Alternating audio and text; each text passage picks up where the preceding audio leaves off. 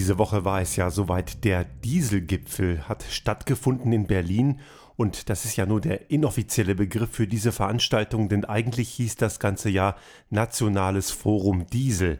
Und das Ziel war ja eigentlich so die offizielle Redensart, um die Fahrverbote, die gedroht haben oder wie wir wissen immer noch drohen zu verhindern und in Wirklichkeit ist das Ganze doch eigentlich eher eine Veranstaltung gewesen, um irgendwie einen Weg zu finden, die alte Welt möglichst lange am Leben erhalten zu lassen.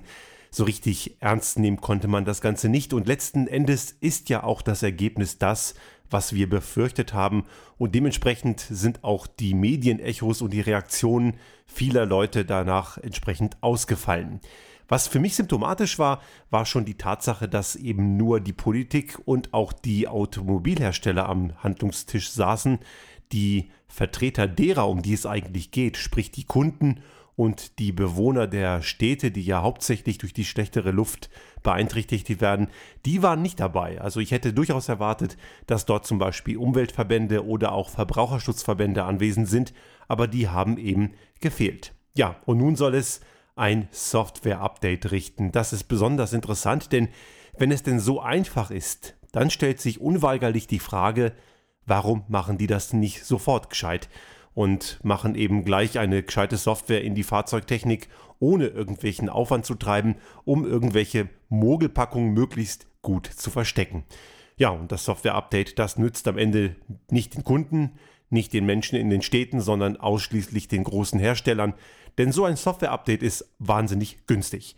Das Ganze kostet die gerade mal ein Apfel und ein Ei. Genau genommen sowas um die 80, 90 Euro rechnet man etwa pro Fahrzeug. Schlimmstenfalls gerade mal so dreistellig. Und das ist eben sehr, sehr günstig.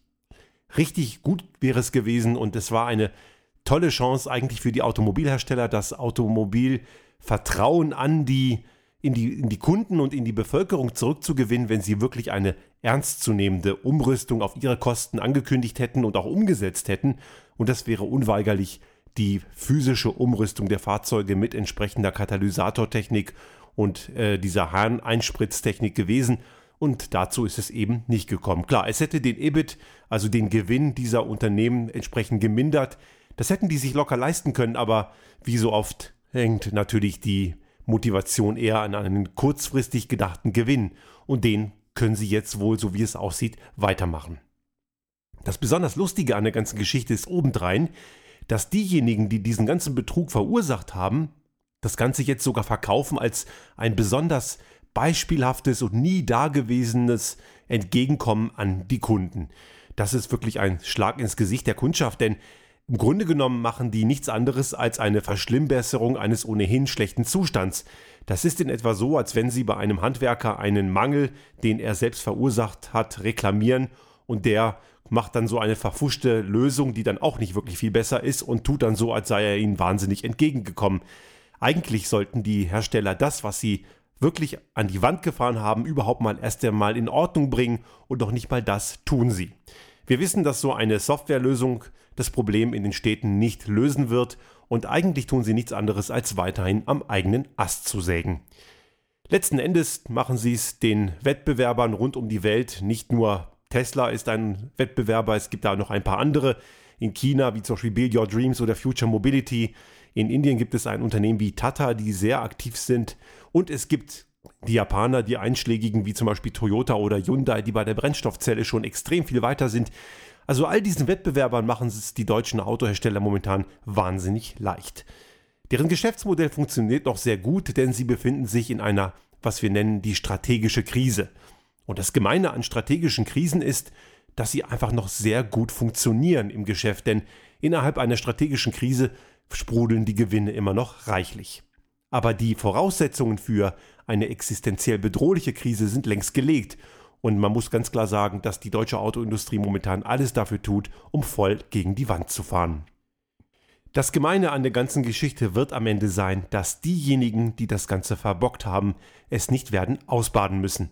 Die Entscheider, diejenigen, die heute im Management sitzen und eben Manager und keine Unternehmer sind, die werden die Folgen nicht spüren, denn wenn das ganze Ding wirklich mal irgendwann kritisch wird, dann werden die längst in ihrem nicht wohlverdienten Ruhestand sein und werden dort die entsprechenden Abfindungen und Ruhestandspensionen kassieren und ausbaden werden es dann ihre Nachfolger und ganz besonders natürlich die Arbeitnehmer an der Basis. Und letzten Endes der Kunde wird auch der Gezwickte sein und nur der Kunde hat letzten Endes die Möglichkeit, so meine ich, diese Automobillobby noch mehr in die Knie zu zwingen, dass sie endlich ihre Hausaufgaben machen. Die Politik, auch die spielt ein zweifelhaftes Spiel. Anstatt das Kuschelspielchen mitzuspielen, müsste die Politik durchaus diese Automobillobby mal ordentlich vor Schienbein treten, zu ihrem eigenen Wohl, denn von sich aus, so scheint es, tun sie eben nicht das, was ihre Zukunft sichert.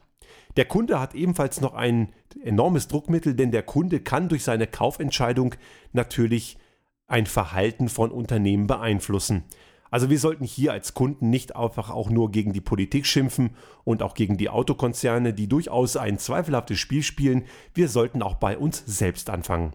Also Veränderung beginnt immer bei jedem persönlich, so auch bei uns, den Kunden. Denken Sie mal darüber nach und liebe Automanager, fangen Sie endlich an, Unternehmer zu sein und nicht nur Manager.